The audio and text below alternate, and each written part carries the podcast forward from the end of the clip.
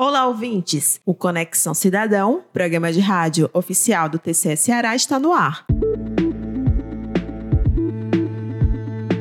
E no programa de hoje vamos discutir um tema que é da ordem do dia: a reforma do ensino médio aqui no Ceará. Está sendo executada, Dimitri, por 16 tribunais de contas brasileiros, auditoria envolvendo esse tema no âmbito da Rede Integrada de Fiscalização de Políticas Públicas Descentralizadas, projeto desenvolvido entre o Tribunal de Contas da União e a OCDE, que é a Organização para a Cooperação e Desenvolvimento. Aqui no tribunal, esta ação é de responsabilidade da Diretoria de Fiscalização de Temas Especiais 2, unidade da Secretaria do Controle Externo. Por isso, convidamos a analista de controle externo, Priscila de Castro, que atua nesta diretoria, para conversar com a gente sobre esse recorte dessa ação, a realização dessa pesquisa junto a diretores de escolas sobre a implementação da reforma do ensino médio aqui no nosso estado. Participaram ao todo 115 dirigentes das escolas de ensino médio da rede escolar cearense. Essa pesquisa teve tanta relevância, viu, Carol, que a Priscila de de Castro, junto com a servidora daqui também do tribunal, José Régia Peixoto, e da coordenadora do Instituto Plácido Castelo, Heloísa Vidal, virou um artigo e ele foi apresentado durante o oitavo Congresso Internacional de Controle e Políticas Públicas no mês passado em Salvador.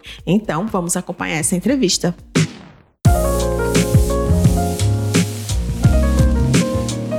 Priscila, seja bem-vinda novamente ao Conexão Cidadão. Eu que agradeço, é sempre uma satisfação. Qual o objetivo da auditoria sobre a reforma do ensino médio aqui no estado? A educação ela foi uma das áreas é, priorizadas para ser é, avaliada. E essa mesma rede integrar, ela tem uma metodologia para selecionar objetos de maiores riscos de insucesso dentro das políticas públicas de educação. Quando se observou os resultados de proficiência, que é a aprendizagem do aluno, e de oferta, que é o acesso do aluno à escola, às matrículas, né? Viu-se que o ensino médio, essa etapa, ensino médio, era uma etapa que tinha maiores riscos de insucesso pelos resultados obtidos. Então, o nosso primeiro objetivo era olhar o ensino médio.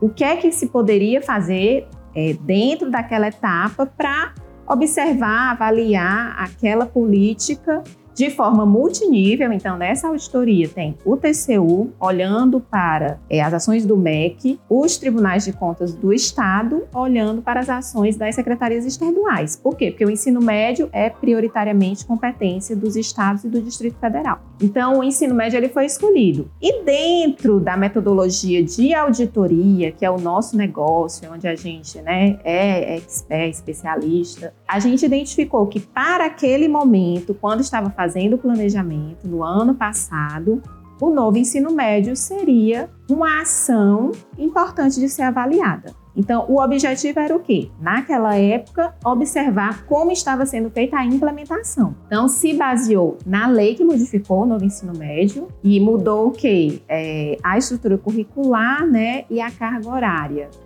Então, procurou-se entender e ver como que as secretarias estaduais estavam fazendo isso e não só isso, mas como estava a relação estados e União. Por quê? Porque a coordenação nacional era quem deveria é, estabelecer as diretrizes, coordenar o processo, fazer com que os estados tivessem a capacidade de implementar. Existe muita evasão, existe muito abandono. Os alunos eles precisam é, ter uma vida que leve eles a permanecer na escola, né, os estudantes permanecer na escola. Então, não só o MEC, outras políticas também têm que, que atuar nisso. Mas o grande objetivo é esse: o novo ensino médio ele deveria vir para manter o aluno esco na escola, na etapa do ensino médio. E como essa auditoria foi realizada, levando em consideração a pesquisa junto a diretores de escola? A gente, quando faz a auditoria, né, e a auditoria a gente tem que sempre deixar muito claro, ela ela é um trabalho que vem da pesquisa social, né? Quando eu faço avaliação de programa, avaliação de programa é pesquisa social. Então, aqui no tribunal nós temos que ter muitos pesquisadores, né? Por quê? Porque todas as técnicas, as teorias, a gente é, olha do que tem nas teorias das ciências humanas, sociais. Então, assim, a gente é, faz muita análise documental, porque a gente sempre tem que ter critérios, né, para saber é, o que é que está atendendo o critério, o que é que não está. E a gente também procura, dentro da nossa limitação, ouvir atores envolvidos nessa política. Então, para é, é, um artigo que foi escrito, nós fizemos esse recorte dos diretores, mas nós escutamos não só os diretores, nós escutamos os professores e aqui na, na SEDUC nós temos as células regionais. Então, nós escutamos também os dirigentes regionais, né? É, e aí, assim, é, a gente queria entender a percepção deles. E dentro do, do novo ensino médio, era assim inevitável que todo esse corpo docente, todo o corpo de dirigentes, eles estivessem muito a par. Então precisava de muita formação, né? E foi uma das coisas que a gente é, bateu muito. É, como é que está a formação? Você teve acesso à formação? A formação foi suficiente? Como foi a formação, já que foi nos anos que ainda tinha né, é, a, a, pandemia de uma forma mais intensa ali na, na, no dia a dia, né? principalmente das escolas, foi muito atingida, paralisou, né? tinha um fluxo enorme de alunos, então teve que ter muitos cuidados. Priscila, já tem assim é, alguns resultados apresentados? De uma forma geral, você acha que o novo ensino médio ele vai ser fácil de implementar? Então nós tivemos respostas no sentido de que, olha, a infraestrutura ela pode ser uma, ela pode ser algo que é, vai impactar, exatamente, seja limitante. Por quê? Porque quando eu aumento a carga horária, né, e aí é, eu tenho que ter um espaço para aquele aluno que tem a carga horária ampliada permanecer, além das turmas que ainda permaneciam, né, é, de forma regular, que é aquela turma que, que por exemplo, quem está no terceiro ano esse ano é, ou no ano passado ainda estava com o currículo anterior. Então eu tinha que fazer essa essa essa adequação entre essas turmas e esses alunos, né? É, o apoio né, da coordenação geral do programa ah, tinha que ser é, é, melhorado. As dificuldades dos professores para participar dessas formações é algo que também. É tanto que quando eles responderam qual foi a forma, né? A forma predominante foi uma forma híbrida. Eu tinha formação presencial e muita formação também online. Né? E será que, que isso é adequado, né?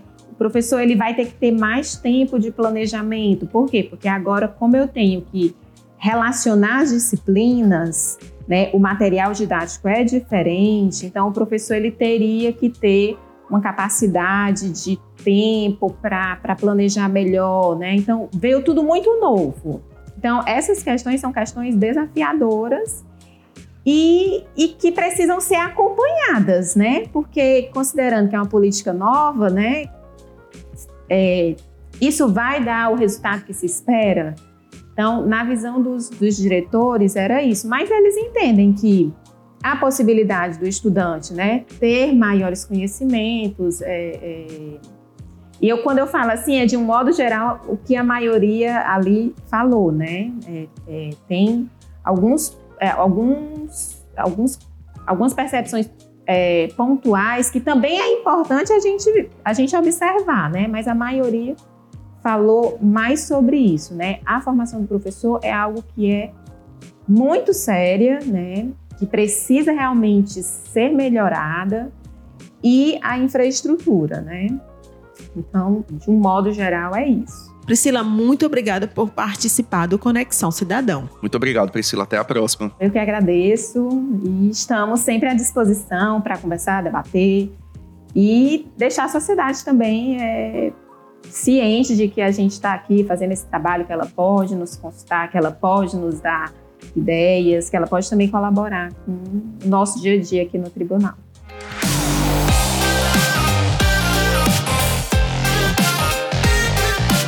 ficamos por aqui. Espero que tenham gostado do programa de hoje. Eu tenho certeza que gostaram, viu, Carol? Se você tem dúvida ou alguma sugestão, mande um e-mail pra gente. O nosso e-mail é comunicação@tce.ce.gov.br. Com a coordenação de Kelly de Castro e a produção da Assessoria de Comunicação Social daqui do Tribunal, essa foi mais uma edição do Conexão Cidadão, programa de rádio oficial do TCE Ceará. A gente se vê na próxima semana.